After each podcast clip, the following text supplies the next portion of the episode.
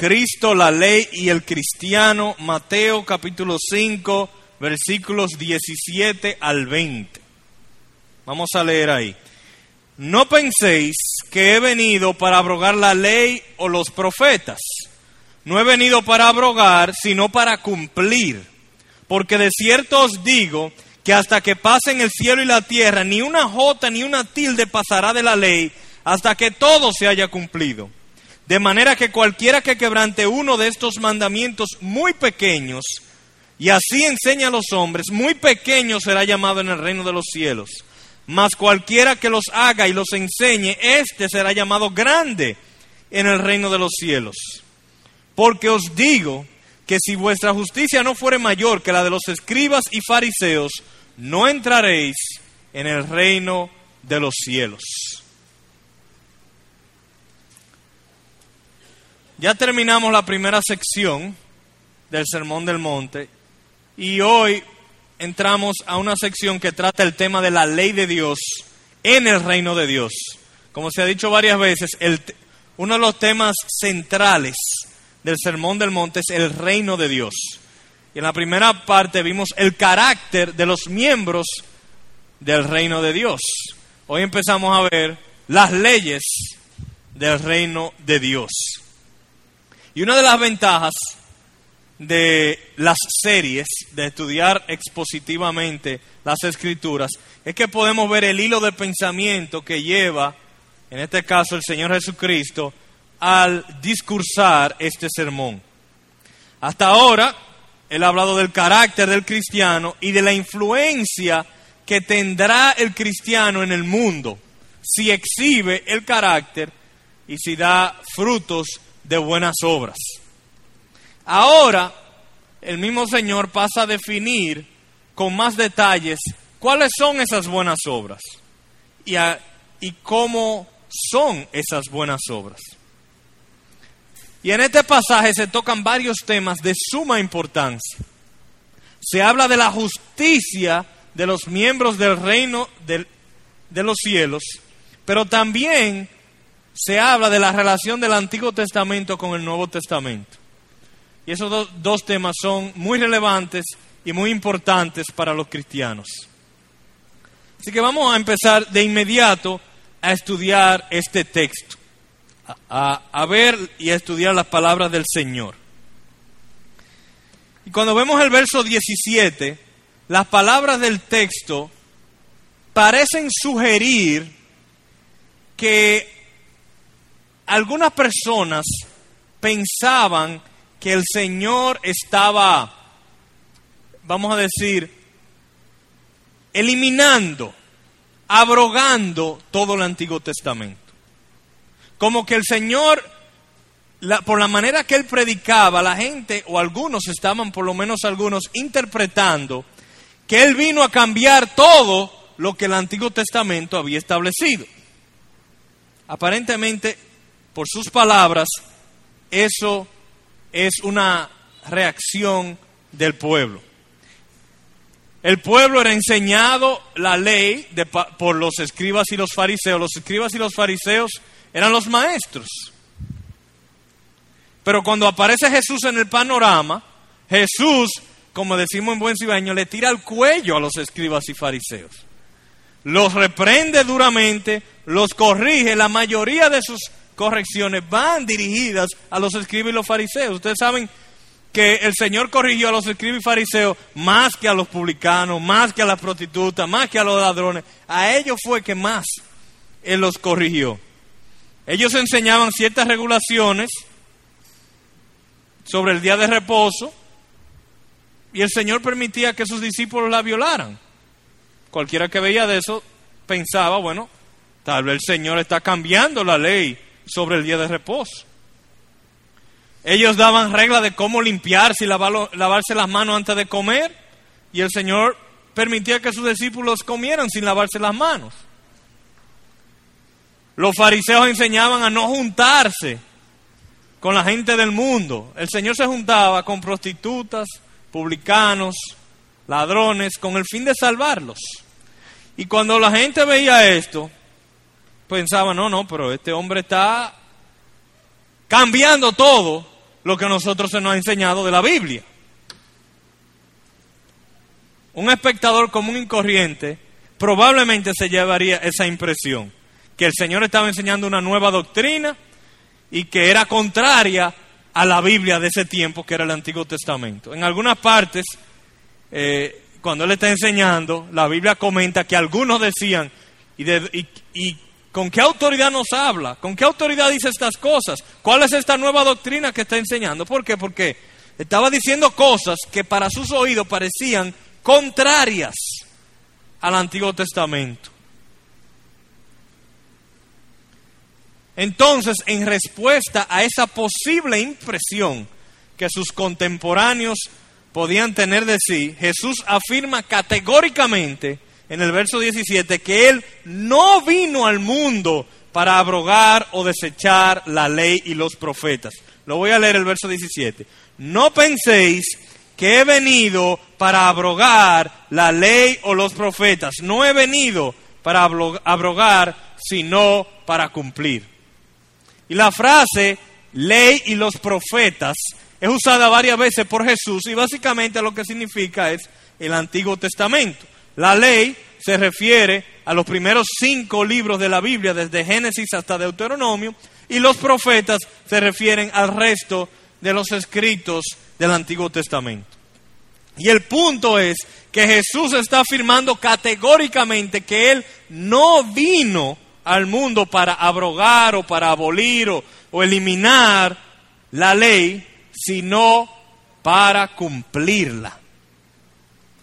Jesús nunca habló en contra del Antiguo Testamento, sino en contra de las tradiciones de los hombres. El problema es que las tradiciones humanas estaban mezcladas, interlazadas con las enseñanzas claras del Antiguo Testamento y resultaba difícil discriminar qué era bíblico y qué era tradición. Imagínense sobre todo en ese tiempo cuando habían tantas personas analfabetas, toda la enseñanza la recibían de los doctores de la ley, de los fariseos, de los intérpretes de la ley, y muchas veces los mismos maestros probablemente no diferenciaban lo que era escritura de lo que era tradición humana. Eso fue un gran problema y lamentablemente sigue siendo hoy un gran problema, como muchas veces las tradiciones humanas se mezclan con lo que claramente Dios enseña en su palabra. Es normal que en una comunidad o en una iglesia surjan normas. Y las normas en sí no son malas, aunque sean humanas. Pero con el tiempo a veces esas reglas, esas normas se elevan al nivel de las escrituras y ya la iglesia o la comunidad no sabe distinguir entre lo que es una regulación temporal, circunstancial, humana, de lo que es la ley moral y absoluta de Dios. Y si no se tiene cuidado, esas reglas son elevadas a nivel de mandamiento y cuando una persona la viola, nosotros por nuestra conciencia mal educada, la juzgamos como si hubieran pecado. Eso sucedía con los fariseos, eso sucede también hoy día. Un ejemplo de esto lo vemos cuando Jesús sana a un hombre que tenía la mano seca.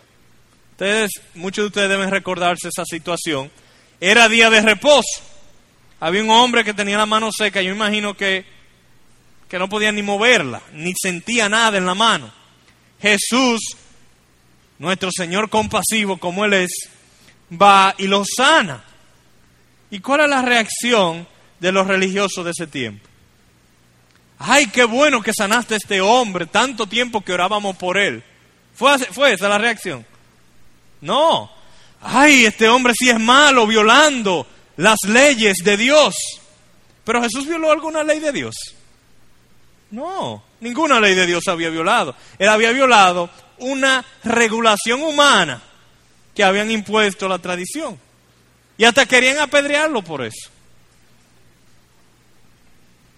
Entonces, cuando las regulaciones humanas se mezclan con el mandamiento divino, crea una distorsión del propósito del mandamiento. El día de reposo no era, no fue creado para que dejen de sanar gente el día de reposo. El día de reposo fue creado para descansar, pero las regulaciones humanas distorsionaron su propósito. Entonces la reacción de Cristo y sus fuertes palabras contra los mandamientos de hombre fueron una reprensión contra las tradiciones humanas, pero no en contra de la Biblia. Y aunque la gente pudiera pensar, bueno, este hombre vino a, borrar el Antiguo Testamento. No, no. Él lo que vino fue a borrar las tradiciones humanas. Pero el Antiguo Testamento quedaba firme. Dios conceda que nuestra iglesia siempre exalte la palabra de Dios sobre las tradiciones humanas. Entonces, Cristo deja, Cristo deja claro que Él no vino a rechazar o a poner a un lado las enseñanzas del Antiguo Testamento, sino que fue lo que, dice el texto, Él vino a cumplir. ¿Qué significa que Cristo vino a cumplir la ley? Ustedes saben que preparando este estudio estuve leyendo varios comentaristas. Uno de ellos, un comentarista contemporáneo que se llama Donald Carson, dice que algunos de, estos versículos en este párrafo son de los versículos más difíciles de toda la Biblia. Yo creo que Juan, cuando Juan José dividió el Sermón del Monte se aseguró que me tocaran a mí esos versículos. ¿Y por qué son tan difíciles? No pretendo darle ni profundizar en el problema. Simplemente lo voy a decir para los estudiantes de la academia y algunos que privan en teólogo aquí, pero no, no pretendan que le voy a dar una solución perfecta. Porque si los teólogos no la han dado, no esperen tampoco de mí que yo la voy a dar. Pero este es el problema. Jesús dice, yo no he venido a abrogar la ley, sino a cumplirla. Y luego en el verso después dice, ni una jota ni una tilde de la ley pasará hasta que se haya cumplido. Pero en el Nuevo Testamento se nos enseña que hay parte de la ley que fue abrogada. Por ejemplo, en un concilio de Jerusalén los apóstoles deciden que los gentiles no tenían que conformarse a muchísimas ceremonias judías. Eh, eh, Pablo en la carta a los Gálatas condena eh, ese legalismo que procuraba seguir las regulaciones que están en la Biblia, en el Antiguo Testamento, que son parte de la ley. Entonces, le preguntamos al Señor Jesús, ¿tú no viniste a abrogarla o la viniste a abrogarla? ¿Cuál es de las dos? Porque definitivamente, por lo menos parte de la ley ha sido abrogada. Entonces, el problema. Algunos han tratado de resolver el problema diciendo, bueno, lo que pasa es que hay una ley moral, pero hay una ley ceremonial. Entonces Jesús lo que está hablando es de la ley moral, no de la ley ceremonial. Esa es la supuesta solución que algunos presentan, pero esa solución no resuelve el problema. ¿Por qué? Porque Jesús dice, ni una jota, ni una tilde va a pasar de mi ley. O sea que por la manera tan categórica que Jesús está hablando, no es posible probablemente que Él esté diciendo, bueno, yo me refiero a la ley moral que se encuentra en el Antiguo Testamento. Si Él dice que nada va a pasar sin que se cumpla, probablemente se está refiriendo a todo el Antiguo Testamento. Entonces, ¿qué solución tendrá el problema? O sea, ¿Cómo es que Jesús dice que no vino a abrogar la ley, pero el Nuevo Testamento enseña que hay partes de la ley, parte del Antiguo Testamento, que fue abrogado? Bien, el punto es, ¿cómo interpretar este texto? Que Jesús dice que no vino a abrogar la ley, pero el Nuevo Testamento enseña que en realidad con su venida y su resurrección, parte de la ley fue abrogada. ¿Cómo entender esto? Bueno, otra solución es que en las palabras de Jesús ahora mismo, abrogar y cumplir no significa lo que tal vez nosotros creemos que significa. Nosotros pensar abrogar y cumplir, tal vez la en primera lectura lo que pensamos que significa es, bueno, yo no vine a desobedecer la ley, sino que vine a obedecerla. Pero realmente es eso lo que el Señor está diciendo aquí. ¿Qué significa que Él vino a cumplir la ley. Bueno, la palabra traducida como cumplir es una palabra griega que se llama pleró, que significa llegar al final, completar o llenar. No significa tanto obedecer, como tal vez pensaríamos que es lo que significa el versículo, sino completar, darle propósito, llenar. O sea que cuando Jesús dice que Él vino al mundo para cumplir la ley, está implicando que su venida al mundo completa o llena algo que se había iniciado pero que todavía no se había completado, no había llegado a su fin. O sea que Jesús está implicando, yo no vine a rechazar el Antiguo Testamento, todo lo contrario, yo soy el cumplimiento del Antiguo Testamento. Y noten la autoridad con que él habla. a quién se le ocurriría decir, excepto a Jesús? Miren, yo no vine a, quitar la, la, Biblia, porque es que la Biblia existe para mí. Ustedes notan la autoridad con que habla Jesús. Con razón se enfurecían los fariseos. Él está afirmando que toda la escritura existe para apuntar a su venida y que sin Él las escrituras no tendrían propósito, son vacías, son incompletas. O sea que si tú sacas a Jesús de la Biblia, la Biblia pasaría a ser una colección de reglas morales y frases bonitas de las que se ponen en los calendarios, pero sin poder, sin esperanza, sin autoridad. Y al notar cómo Cristo habla de sí mismo, C.S. Lewis dice lo siguiente, y me encanta cómo él lo dice. Él dice, la Biblia apunta a mí, sin, sin, sin mi persona la Biblia no, no tiene sentido. O sea, él está hablando con una santa arrogancia, si podemos llamarle así, con una autoridad que no deja solamente dos alternativas sobre la persona de Jesús. Hay mucha gente que se conforma con ver a Jesús como un gran maestro, un buen profeta, como un gran filósofo. Pero estas palabras no nos permiten llegar a esta conclusión. ¿Por qué? Por la manera que él habla. O él estaba loco de remate, o era un mentiroso de primera, o era lo que él decía ser. Él está diciendo, todo lo que esa gente escribieron, Moisés, Samuel, David, los profetas, mayores y menores, todo, el sistema sacrificial y todo está ahí por mí, para preparar mi venida. Una gente que habla así, o está loco, o es el Hijo de Dios. O sea que Dios o Jesucristo, por la manera que habla, no permite que nosotros ocupemos un lugar intermedio. Como decir, bueno, yo no creo que Jesús es Dios, tampoco que era una mal persona, sino que yo lo que pienso que Jesús era como Mahoma, como Buda, buenos maestros necesarios para la sociedad. Jesús no permite eso. Porque está diciendo, todo existe para mí. Una persona así, o es Dios, o es arrogante y egoísta. Sus palabras no permiten un lugar intermedio.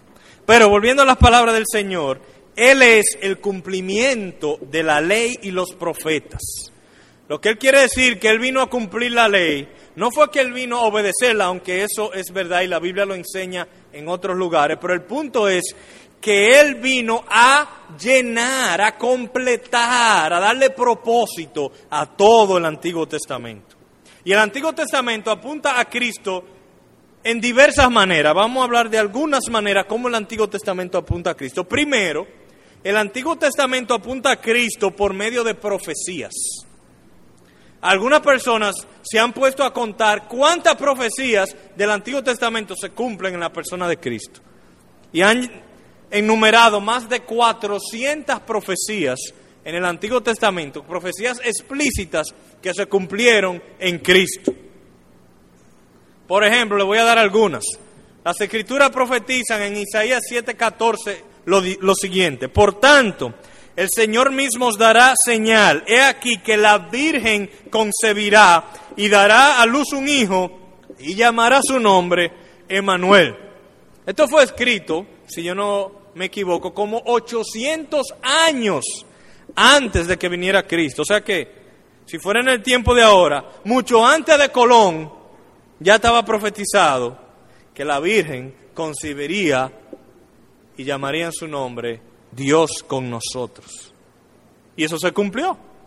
La Virgen María concibió por el Espíritu Santo. Miqueas 5:2 dice, "Pero tú, Belén Efrata, pequeña para estar entre las familias de Judá, de ti me saldrá el que será Señor en Israel, y sus salidas son desde el principio, desde, los días de la eternidad." Siglos antes se profetizó que en Belén nacería el Señor de Israel. ¿Y dónde nació Jesús?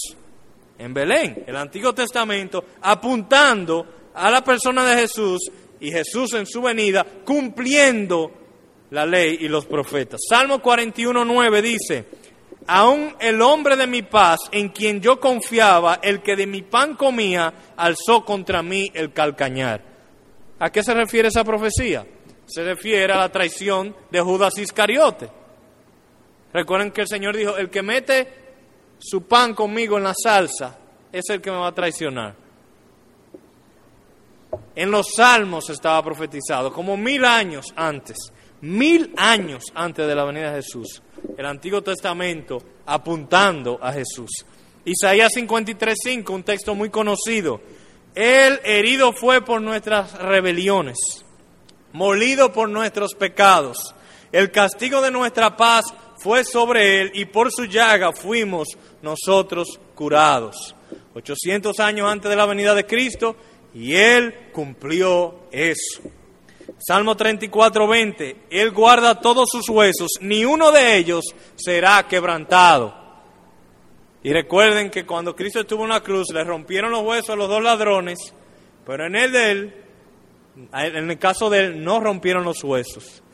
Y la Biblia dice, porque estaba profetizado. Amós 8:9. Acontecerá en aquel día, dice Jehová el Señor, que haré que se ponga el sol a mediodía y cubraré de tinieblas la tierra en el día claro. En Amós se profetiza que un día se iba a hacer de noche al mediodía. ¿Y cuándo fue eso? En la muerte de Cristo. O sea que esas y otras 393 o 94 profecías más se cumplen en la persona de Cristo.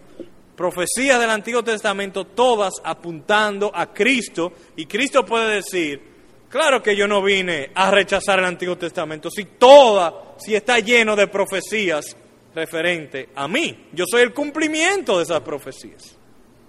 Pero en segundo lugar, el Antiguo Testamento apunta a Cristo por medio de simbología, no, no solo por medio de profecía, sino también por medio de simbología. Hay mucha simbología, por ejemplo, relacionada al sistema de los sacrificios en el Antiguo Testamento y el sacerdocio levítico. Y en el Nuevo Testamento se nos revela que todo eso estaba apuntando a Cristo. Hay mucha otra simbología que tal vez a primera instancia no la vemos. Gracias a Dios que el Nuevo Testamento nos ayuda a ver algunos de esos, de esos símbolos. Otro de esos símbolos por ejemplo, dicen Hebreos, hay muchísimas otras cosas que yo pudiera explicarle, pero no tengo tiempo. Y todavía no nos lo han escrito en la Biblia. Pero están ahí. Y, y estoy seguro que, que algunas, algunos teólogos la han visto. Pero uno de los símbolos más evidentes del Antiguo Testamento que apunta a Cristo es el sacrificio del Cordero. En el Antiguo Testamento Dios estableció el sacrificio de animales para el perdón de pecados. No porque la sangre de los animales pudieran pagar por el pecado de los hombres, sino como un símbolo que apuntaba a un cordero que sí podía limpiar el pecado de los hombres. Como dice Hebreos 10, le voy a leer, no tienen que ir allá. Hebreos 10, los primeros cuatro versículos, dice lo siguiente. Porque la ley teniendo la sombra de los bienes venideros, no la imagen misma de las cosas, nunca puede, por los mismos sacrificios que se ofrecen continuamente cada año, hacer perfectos a los que se acercan. De otra manera cesarían de ofrecerse, pues los que tributan este culto limpios una vez no tendrían ya más conciencia de pecado. Pero en estos sacrificios cada año se hace memoria de los pecados, porque la sangre de los toros y de los machos cabríos no pueden quitar los pecados. O sea, el texto está diciendo, los israelitas tenían que hacer sacrificio todos los años, porque en realidad eso era un símbolo, una sombra. Eso no limpiaba, eso era un símbolo. Pero al venir Cristo, un sacrificio fue suficiente.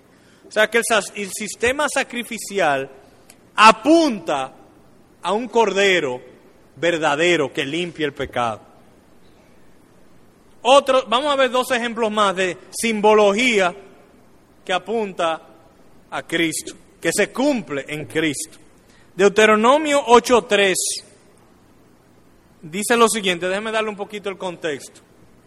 El pueblo de Israel, Dios lo había dirigido a un desierto, en Sinaí, y estuvieron allá 40 años en el desierto. Y oigan lo que dice Deuteronomio 8:3. Y te afligió y te hizo tener hambre y te sustentó con maná, comida que no conocías tú ni tus padres la habían conocido, para hacerte saber que no solo de pan vivirá el hombre, mas de todo lo que sale de la boca de Jehová. Si usted ha leído su Biblia, usted sabe que eso suena a algo que Jesús dijo, ¿verdad que sí? En Mateo 4, versículo 3 al 4, Jesús es llevado por el Espíritu de Dios al desierto por 40 días.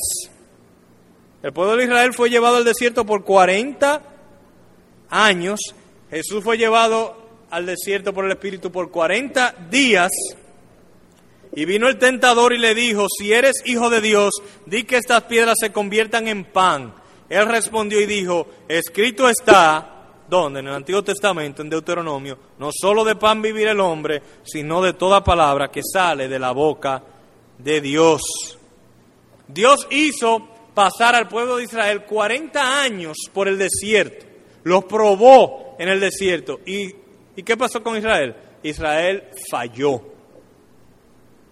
Israel fue tentado y falló, murmuró varias veces contra Dios, se quejó. Es más, Dios no lo dejó entrar en la tierra prometida, excepto a dos personas. Pero eso es un símbolo que está apuntando a algo que sucedió en Cristo. En Cristo Dios lo tentó, lo llevó al desierto, lo probó, pero Cristo salió victorioso. Lo que Israel no pudo hacer, Cristo pudo hacer. Fue tentado, y eso que Israel le daban maná, a Jesús no le dieron nada por 40 días. Fue tentado y prevaleció. O sea que no solo de pan vivirá el hombre en el Antiguo Testamento, se cumple en Cristo. Otro ejemplo más.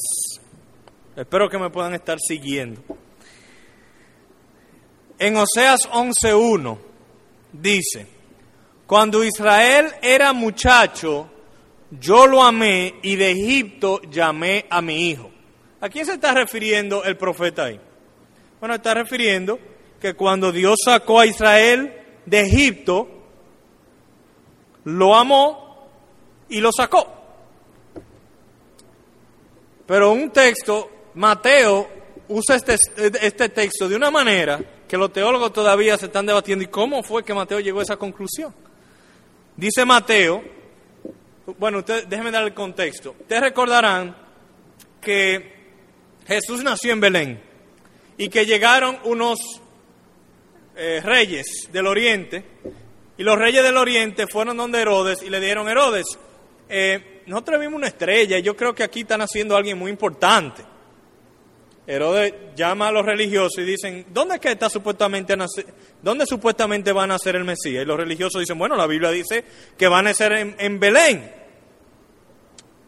Y Herodes dice, ajá, mátenme a todos los muchachos debajo de dos años. Todos.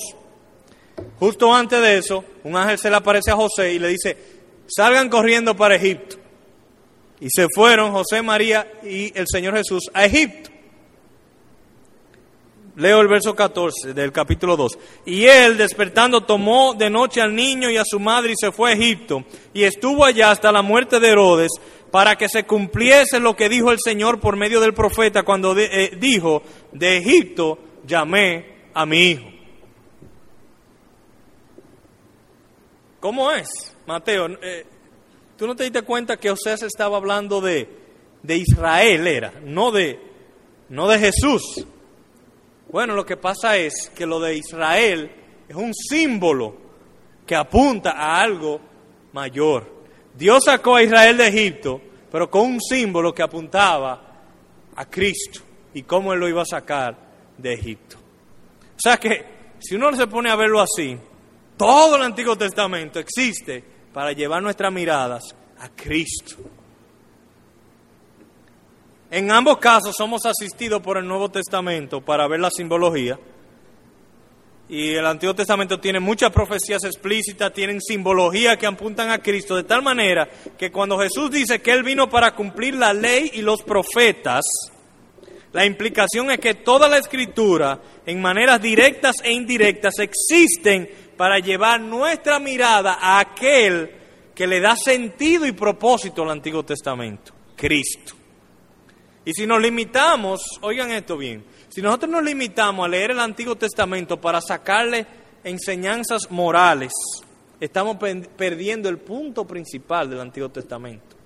El punto principal del Antiguo Testamento es llevarnos a esperar y ver a Cristo. Cristo es el cumplimiento de la ley y los profetas.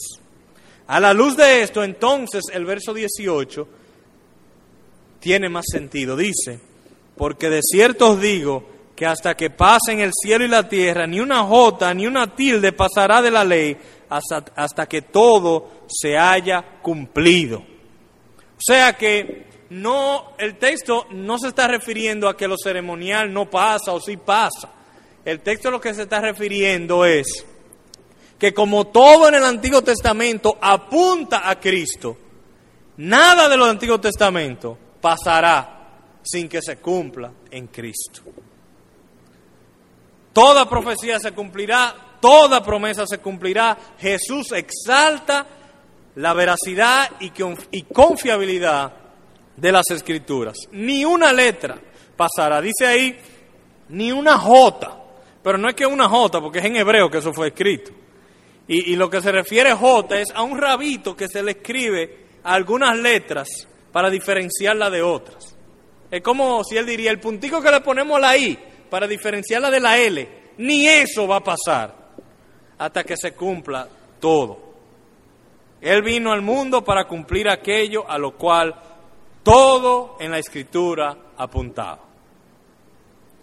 Vemos el verso 19 ahora, dice, de manera que cualquiera que quebrante uno de estos mandamientos muy pequeños y así enseña a los hombres, muy pequeño será llamado en el reino de los cielos, mas cualquiera que los haga y los enseñe, éste será llamado grande en el reino de los cielos.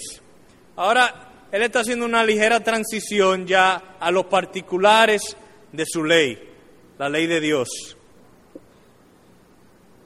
Y eso de hablar de mandamientos pequeños y grandes, probablemente surge porque los escribas y fariseos habían creado una categoría de mandamientos pequeños y de mandamientos grandes. Se parece mucho a, a lo que tenemos hoy día de las, de las mentiras piadosas y las mentiras no tan piadosas. Los, los fariseos tenían algo así. Ellos categorizaban mandamientos como pequeños y grandes. Y esto es algo a lo cual todos nosotros estamos tentados. No crean que eso es algo solo de los fariseos. Tenemos la tendencia de evaluar la importancia de los mandamientos por las normas de nuestra sociedad y sobre todo darle más peso a los más visibles, a los más escandalosos. Por ejemplo, hay un libro que escribió Jerry Bridges que se llama Los pecados respetables, que yo sé que muchos de ustedes lo han leído. Pecados respetables, ¿qué nombre es ese? Porque ¿qué es un pecado respetable? Bueno, un pecado respetable es un pecado que nosotros no lo vemos tan malo y lo toleramos. Es común encontrar un rechazo en la comunidad cristiana por pecados como la homosexualidad, la fornicación, el adulterio, el robo. Esos son pecados grandes. Pero ¿cuál es nuestra actitud con pecados como la ansiedad? ¿Cuál es nuestra actitud con pecados con el descontento? Con pecados como la queja, como el orgullo, como la falta de dominio propio, como la impaciencia, la ira, el juzgar a los demás, la murmuración, la mundanalidad, la envidia, la glotonería, sobre todo en Navidad. ¿Cuál es nuestra actitud? ¿Cuándo usted ha visto que en la, iglesia se disciplina un glotón? O cuando usted se ha acercado a un hermano y lo reprende por su ansiedad.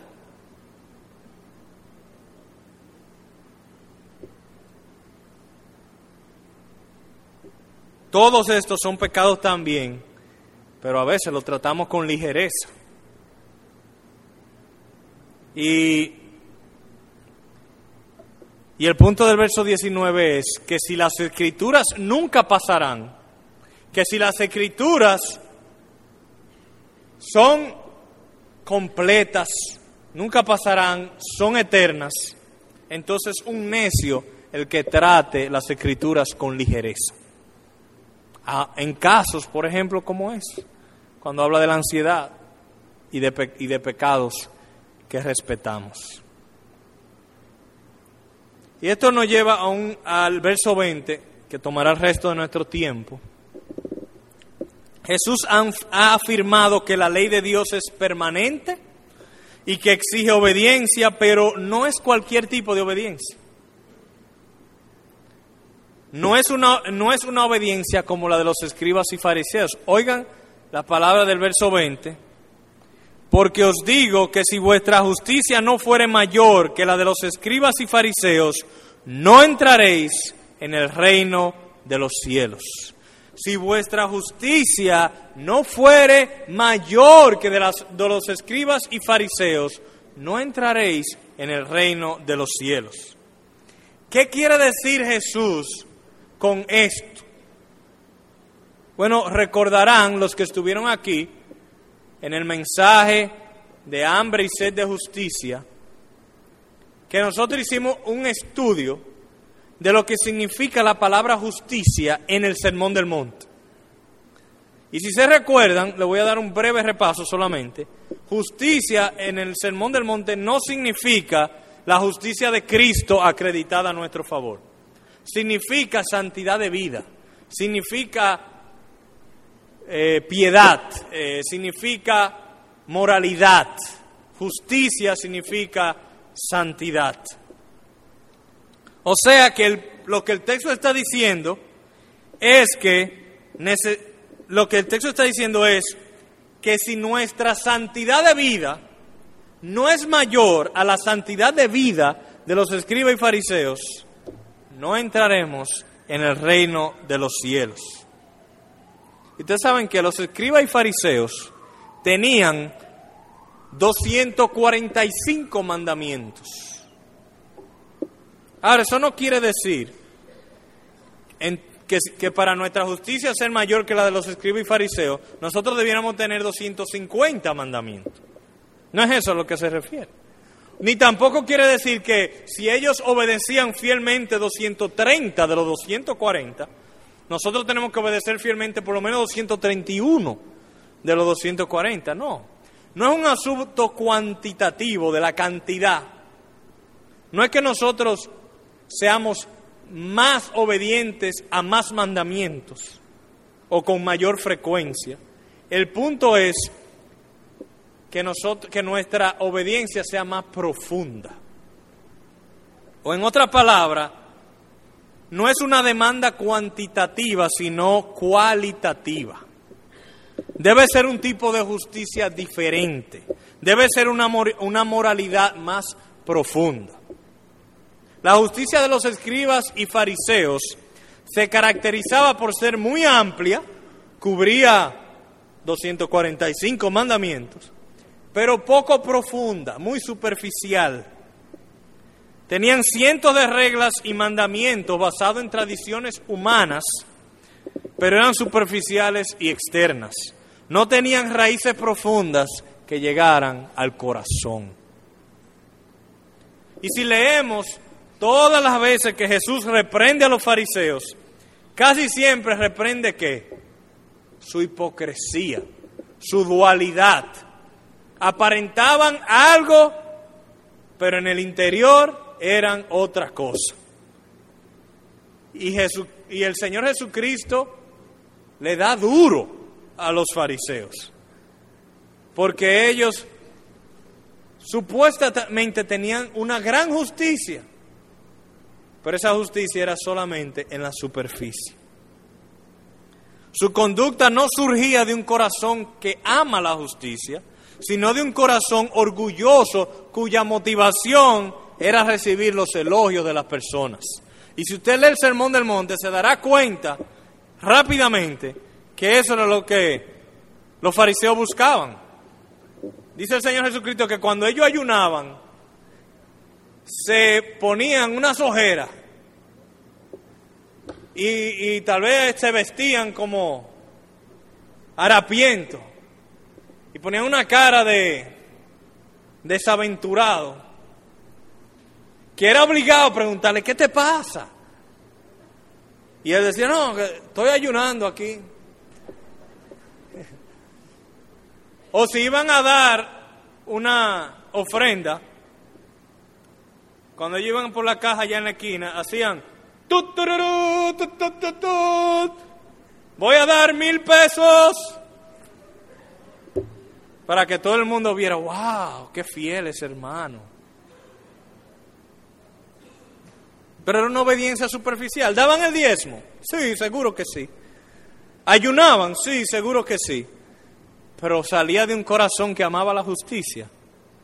No, amaba los elogios de los hombres. Y por eso su, su obediencia era deficiente. Es más, no solo deficiente, desagradable a Dios. En los próximos párrafos que vamos a ver en los próximos sermones, el Señor da ejemplos particulares de esto. La justicia externa se conforma con no cometer el acto, los hechos del pecado, mientras que la justicia que Jesús exige procura ser limpio tanto en los hechos como en los deseos del corazón.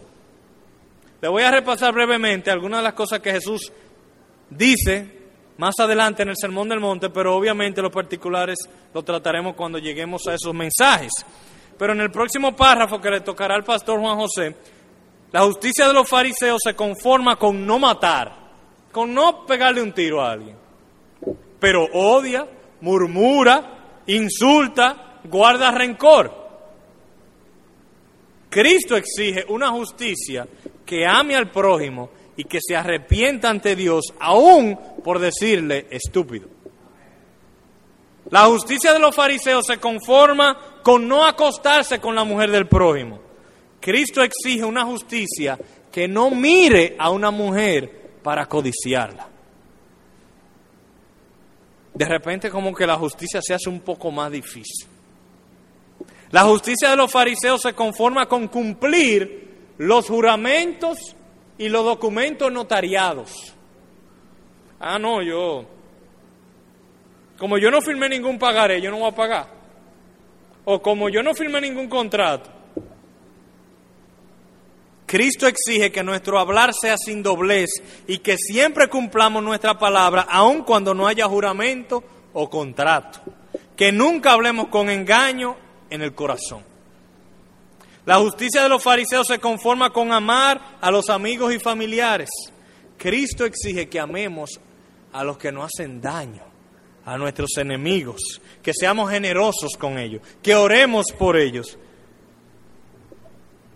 La voluntad de Cristo es que sinceramente deseemos en el corazón su bien.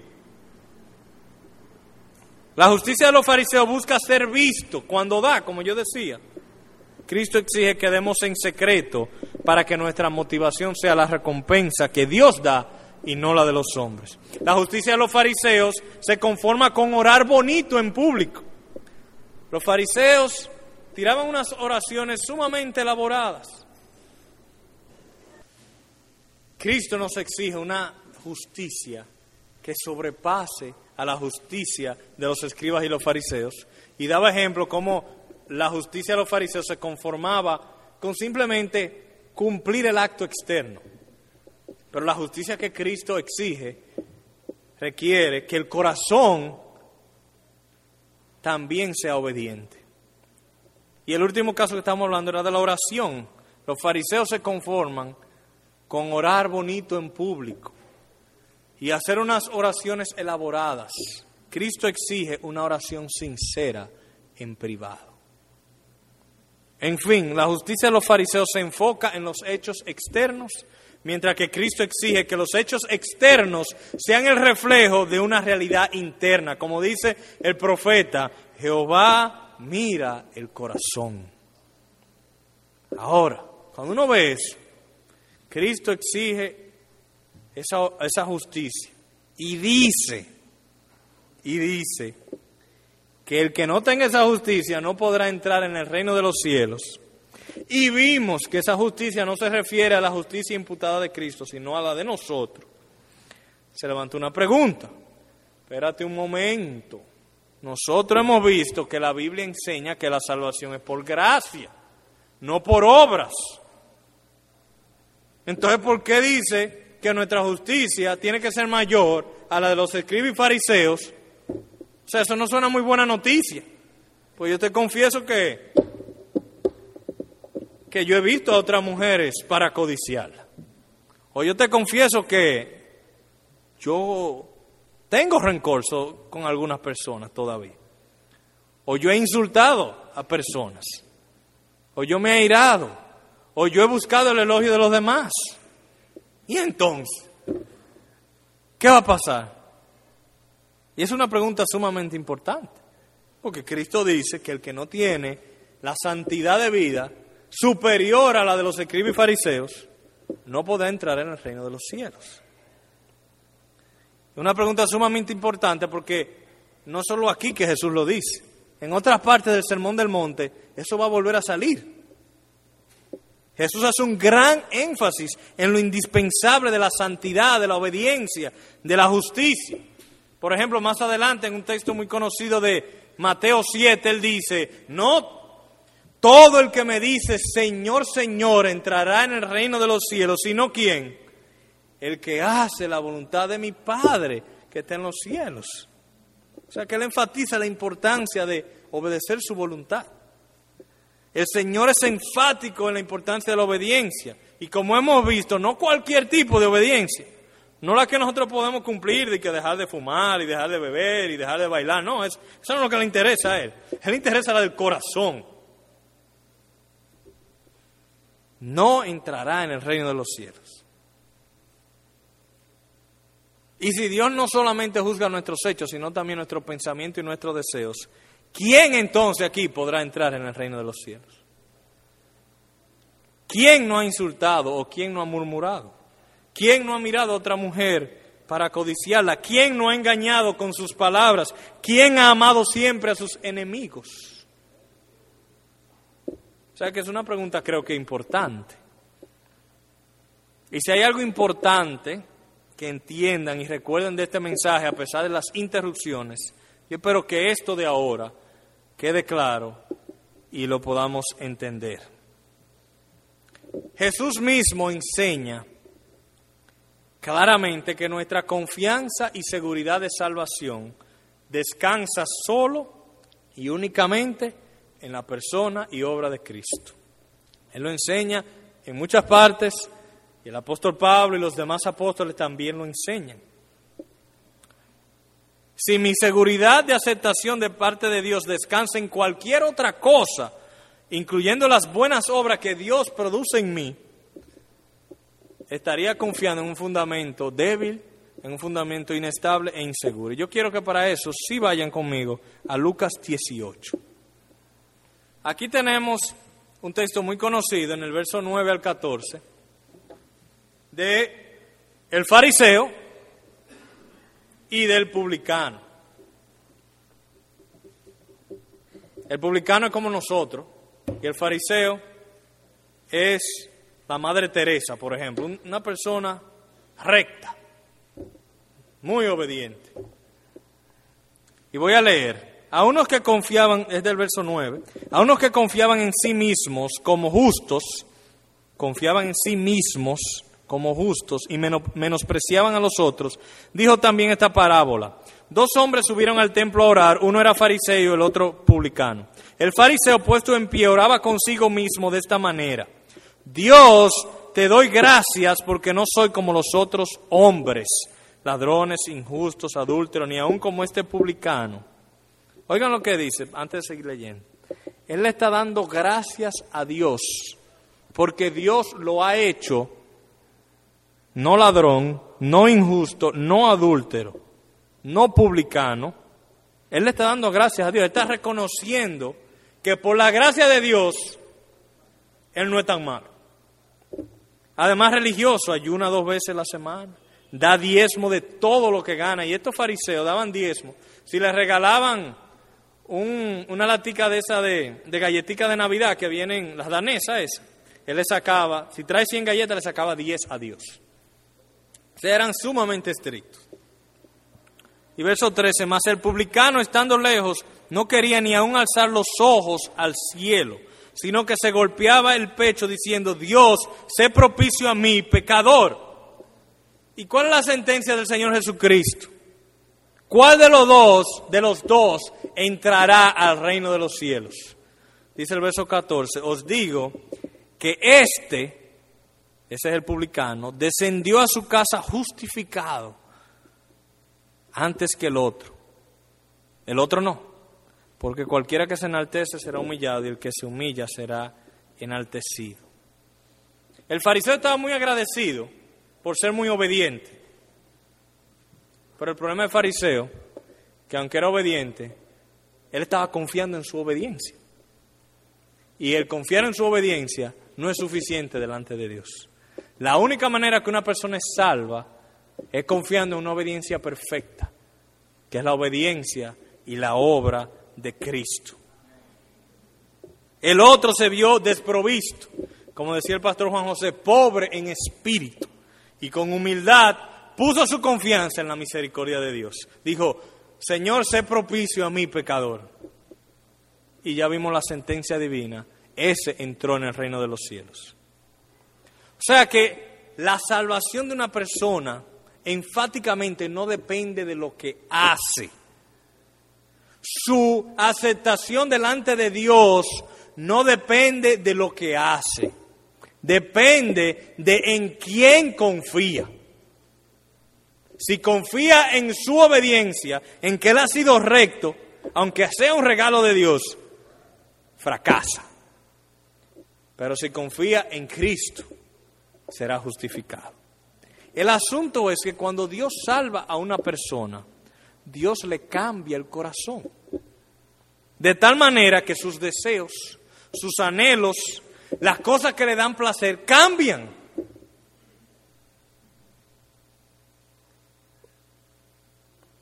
Al cambiar su corazón, eso se reflejará en su conducta, en su justicia. Como dice más adelante en el Sermón del Monte también, todo buen árbol da buenos frutos, pero el árbol malo da frutos malos. Nosotros todos nacemos cambrones, árboles cambrones, de espina, lo único que damos es espina. ¿Qué hace Dios cuando nos salva? Él nos transforma genéticamente y nos convierte en matas de mango vanileo para que demos buenos frutos. Entonces, Jesús puede decir, el que no da mango va no entrará en el reino de los cielos. Ah, alguien pudiera decir, bueno, pues yo lo que voy a ir es que voy a, ir al supermercado, voy a comprar una lata de mango vanilejo y la voy a clavar aquí. Y ya con eso voy a decir que estos charamicos aquí son matas de mango vanilejo. Y dice el Señor, no, no, no. Porque los mango vanilejos que yo ando buscando son los que salen de una mata de mango vanilejo, de un buen árbol. Pues así es que Jesús está hablando aquí. Él dice, si tus frutos, si tu justicia no supera a la de los escribas y fariseos, tú no podrás entrar en el reino de los cielos, porque una persona que yo salvo siempre va a dar una justicia superior a la de los escribas y fariseos. Porque yo le cambié su corazón. Pero ¿qué sucede? Los fariseos lo único que hacían era graparse mango. Pero su corazón estaba podrido. O sea, que la justicia, la obediencia, la santidad de una persona no es la razón por la cual Dios lo acepta, sino la demostración de que Dios realmente te ha aceptado en Cristo y te ha dado un nuevo corazón que ahora produce buenos frutos. Dice Romanos 8.1, ahora pues ninguna condenación hay para los que están en Cristo Jesús, los que no andan conforme a la carne, sino conforme al Espíritu. Los que están en Cristo Jesús no andan conforme a la carne, sino conforme al Espíritu. Es imposible que un buen árbol de mango no dé buenos frutos. Imposible. Eso no quiere decir que de vez en cuando salga un mango agrio. Puede salir un mango agrio de vez en cuando. Y puede ser que haya árboles que den mucho fruto y otros que den un poco menos. Pero siempre van a dar buenos frutos. Así el creyente. Hay creyentes que de vez en cuando le sale una fruta agria. Pero el patrón es que dan buenos frutos. Hay creyentes que dan muchos frutos, a ciento por uno. Hay otros que dan a treinta por uno. Pero dan frutos. Por esta razón Jesús dice que si tu justicia no supera a la de los escribas y fariseos, no entrarás en el reino de los cielos. Es porque si realmente Dios te ha salvado y te ha dado un nuevo corazón, eso se manifestará en una justicia sincera y de corazón. Ahora no cometa el error Ahora que tú te sientes con convicción de pecado, ahora que tú te sientes, bueno, es verdad, yo, yo tengo rencor con una persona y, yo tengo que, yo tengo que ayunar más y yo tengo que orar más y sí, eso es verdad. Pero recuérdense que eso sale de un corazón bueno. Si tú nada más te concentras en lo que tú tienes que hacer, vas a estar yendo al supermercado a comprar mango y grapárselo a tu mata concéntrate en lo que Cristo tiene que hacer en ti. Órale con fe para que Él obre en tu corazón. Sea nuestro enfoque entonces siempre el corazón. Cristo toma muy en serio nuestra santidad. No es suficiente decir que, que creemos en Él. No es suficiente ni siquiera obedecer externamente sus mandamientos. Cristo exige una obediencia de corazón.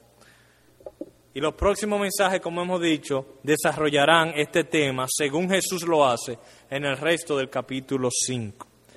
Nuestro enfoque no debe ser meramente lo que hacemos o dejamos de hacer. Es algo más profundo. Inicia con lo que sentimos, deseamos, pensamos y hacemos en privado. Y yo quisiera pedirle a la pianista que pase al piano para nosotros concluir. Y, yo quisiera que al escuchar la nota del piano, justo después que termine el mensaje, no nos marchemos de inmediato. Eh, la idea por la que se toca el piano después del mensaje es para darnos un tiempo para meditar en lo que hemos escuchado. Y tal vez si usted es nuevo no lo sabe y se para de una vez, pero es para eso. Y, en especial voy a pedir que ahora, después que termine de hablar en unos breves segundos. Inclinemos nuestro rostro y examinemos nuestros corazones y permitamos que la palabra de Dios nos quebrante y nos humille y que nos arrepintamos donde Dios nos muestre nuestra hipocresía o nuestra dualidad. Y, y quiera Dios concedernos confiar solo en Jesucristo